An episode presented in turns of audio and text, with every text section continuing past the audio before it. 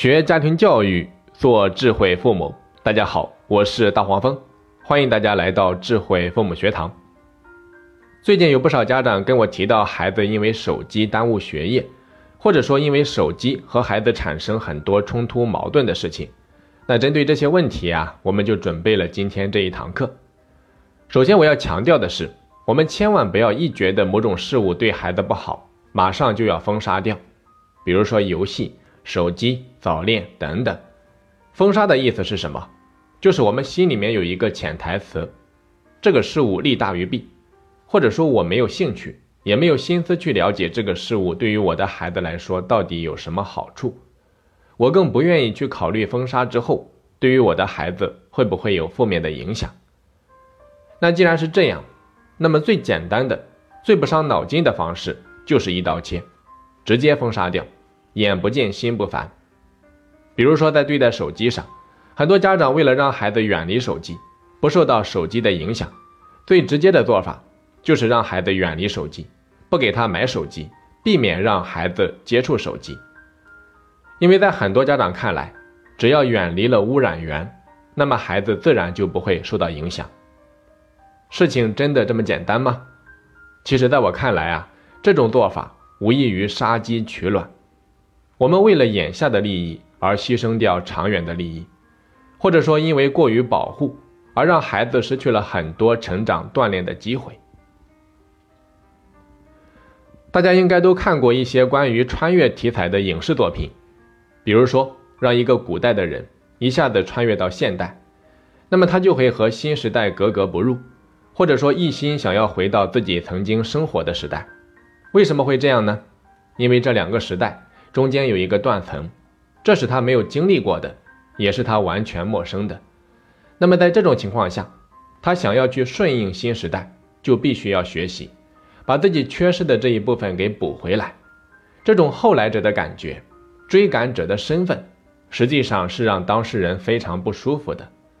从人性的角度上来说啊，我们都愿意被追赶，而不愿意去追赶别人，因为追赶往往意味着我比你落后，我不如你，这种感觉是让人非常不舒服的。那么讲到这里呀，我相信大家应该差不多能够听明白我的意思了。实际上，手机也是一样的。如果我们为了不让手机影响到孩子，就简单粗暴的让孩子远离手机，来一个大封杀，那么在手机这个领域，孩子就会逐渐的落后于同龄人。在这一个部分上呀，他们就会失去共同的话题，变成两个时代的人。你比如说咱们当下比较流行的一些概念，比如说区块链、物联网、智能穿戴、智能机器人等等。那假如说。当我们身边的同事啊都在谈论这些话题的时候，而我们甚至连听都没有怎么听说过，或者说即便是听过，也根本不知道它是什么意思。那么在那一刻，你的感觉会是怎样的？是不是有一种被遗弃、被挤到边缘的感觉？那种感觉实际上是非常不舒服的。所以我们必须承认，人是群居的动物，我们没有办法脱离集体。而单独生活，就好比孩子在学校里面，他每天都要和很多的同学去接触，过程当中，共同的爱好、共同的话题、共同的经历，就是拉近他们彼此关系的纽带和桥梁。那如果同学们都有，我们的孩子没有；如果同学们都懂，我们的孩子不懂，那么孩子就很难和同学们融入到一起，甚至。他会从骨子里面产生一种深深的自卑感。当然，我这样讲啊，并不是说一定要让大家给孩子买手机，只是想要让大家明白，任何一种事物它都有正反两个方面，我们不能不分青红皂白，上来就给它封杀掉。在这里啊，我想送给大家一句话：未听之时不可有偏见，既听之后不可无主见。什么意思呢？意思就是说，在我们还没有完全了解一个事物的时候，不要盲目的否定，或者说带着偏见去看待它。在我们了解完了之后，又不能够人云亦云，要有自己的思考和主见。所以，对于孩子玩手机这一件事情，我给到大家的建议是，不要盲目的封杀，我们要通过手机培养孩子自我管控以及抵制诱惑的能力。那首先我们谈一下，到底要不要给孩子买手机，或者说在什么情况下可以给孩子买手机？关于这一点啊，我的建议是，在初中之前，我不太建议大家给孩子买手机，除非是因为特殊需要，因为在这个阶段呀。孩子的自控能力还比较弱，包括手机里面有很多不健康的内容，都容易对孩子的成长造成影响。这个阶段虽然说孩子还没有一部属于自己的手机，但是他同样呀也会接触到手机，所以我们必须要利用好这一个阶段，帮助孩子培养起自我管控的能力。这样等到孩子真的有一部属于自己手机的时候，他才能够更好的去管理手机。所以说，在初中以前的阶段，孩子每天都会拿着父母的手机玩一下游戏，或者说看一下电视，那么这些都是常有的情况。所以在这个阶段是非常重要的。如果父母不能够做好时间和频率的控制，没有帮助孩子养成懂得节制、有时间观念、学会控制自己欲望的品质，那么孩子就很容易玩手机上瘾，出现很多我们不想看到的结果。而且这些品质啊，在孩子越小的时候培养就越容易。那么具体该怎么做呢？首先，很多孩子一般每天都会要求父母给自己玩一下手机，对不对？这是经常会发生的情况。那么很多父母也会觉得，只要孩子作业完成了，那么适当的玩一下手机也没有关系。然后也很少给孩子规定时间，每一次啊，基本上都是凭感觉。甚至还有很多家长是看心情，啊，凭感觉，自己心情好的时候就让孩子多玩一会儿，心情不好的时候就让孩子少玩一会儿。有的时候给孩子规定好，说只可以玩一个小时，然后转身就去忙了。感觉时间差不多到了，就提醒孩子差不多要停下来了，或者说因为忙啊，就把这个事情给忘记了。等到想起来的时候，发现孩子还在玩。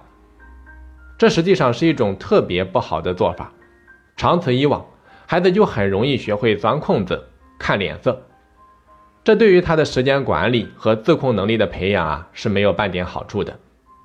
所以在这个方面，我给到大家的建议是，不要以天为单位，这样很不容易管理。最好我们能够以周为单位，也就是说以以一个礼拜作为一个单位。你比如说，我们可以和孩子约法三章。每个礼拜，我给你三个小时，或者说几个小时玩手机的时间。至于你什么时候玩，玩多久，玩多少次，我都不管。反正总共是三个小时，玩够三个小时，就只能等到下个礼拜了，而且没有任何的商量余地。你看，在这种情况下，孩子就要自己去规划时间了。他可能会一次性把这三个小时全部玩完。也有可能把时间分配一下，比如说每天规划玩多长时间，同时啊，他还要考虑时间和次数之间的关系，这恰恰是锻炼孩子时间观念和自控能力的最好方式。那么过程当中啊，家长要做的就是严格的把控好时间，做到绝对执行。如果家长能够长期的严格的按照这种方式去做，那么孩子就会在不断的犯错误、总结。反思和修正当中，不断的提高自我的时间管理和自控能力。当然，如果过程当中啊，孩子执行的比较好，家长还可以在每个礼拜时不时的多赠送孩子一点时间，作为给他的惊喜或者说额外的奖励，这些都是非常不错的一些手段。那么，通过手机这件事情啊，我想告诉各位家长的是，孩子并不是天生就会时间管理。也不是天生就能够做好自我控制，这些都是在日常生活当中家长潜移默化的引导还有教育的结果。那么，如果在这个阶段我们培养好孩子的时间管理和自控能力，那么等到他真的拥有一部自己的手机的时候，孩子自然的就能够更好的去管理手机。好的，那接下来啊，咱们谈一下。当孩子拥有了一部真正属于自己的手机的时候，我们该如何引导孩子管理好手机？其实啊，只要你仔细的思考一下我刚才讲的内容，你就很容易做到举一反三、触类旁通。其实道理都是一样的。不过我还是要送给大家下面这一句话，大家仔细听一下。这句话的内容是：紧盯两头，监督过程。先来简单的说明一下，紧盯两头是指家长应该把重心放在两头上。这里的两头啊，是指开头和结尾，分别代表的是开头的计划制定、约法三章和结尾的最终目标。而监督过程啊，指的是家长。也要把一部分精力分散在过程的监督上，但是你的重心还是要放在两头上。所以啊，在我们真正把手机交给孩子之前，一定要要求孩子制定计划，并且和孩子约法三章，这两者缺一不可。其实我们最担心的还是孩子会因为手机影响学习，或者说养成一些不良的习惯，那么我们就要以这个为目标来要求孩子。比如说啊，你可以和孩子约法三章，我们以一个月或者说以三个月作为一个周期。为什么要这么定呢？因为孩子每个月都会有一次月考，或者说每三个月都会有一次期中考，然后以孩子的月考成绩或者说期中考试的成绩作为检测的标准。那如果说考试成绩比比之前有了明显的下滑，那么不好意思。说明手机已经严重影响到你的学习了，而且在我看来啊，你目前也没有能力做好手机的管理，所以只能把手机暂时收回。那如果你能够在下一次考试的时候把成绩提升回来，我们可以考虑将手机重新交给你管理，但同样啊，也要约法三章。一旦我们发现以前的情况，那么我们还会把手机重新收回，直到你完全具备管理手机的能力为止。当然，在和孩子约法三章的时候，家长一定要要求孩子制定一个计划。为什么要制定计划？因为计划是直接指导孩子行动的具体的方向。比如说，在过程当中，他会如何去使用手机，如何管理手机。当这个计划制定完了，然后在亲子双方都认为没有问题的前提下，大家达成一致，并且开始执行。那么计划的制定啊，就是为了让孩子清晰过程当中他具体的行动方向，而不是凭感觉。如果没有一个具体的计划作为指导，那么多数情况下，孩子会因为手机影响到自己的学习成绩。当然，即便是制定了计划，也并不代表就不会有问题发生，过程当中依然会有很多问题产生。比如说啊，因为孩子没有控制住自己，一时贪玩了。玩手机时间过长了，等等，会有很多这样的情况发生。那么在这种时候，家长可以适当的提醒，但是一定不要因为这种小事而让自己产生情绪，进而啊对孩子批评、数落、打骂。我们一定要拉长时间看待问题，不要忘记我们和孩子的约定。毕竟啊，最终还有一个评判标准的，那就是他的考试成绩，对不对？那既然你选择了相信孩子，你愿意把手机交给他管理，那么就要在过程当中啊，给到他适当的权限和自由。其实这一点恰恰是很难做到的，因为不管是一个智慧的家长，还是一个出色的领导者，在放权之后，往往最不容易做到的，那就是总是要忍不住插手，很难做到完全信任。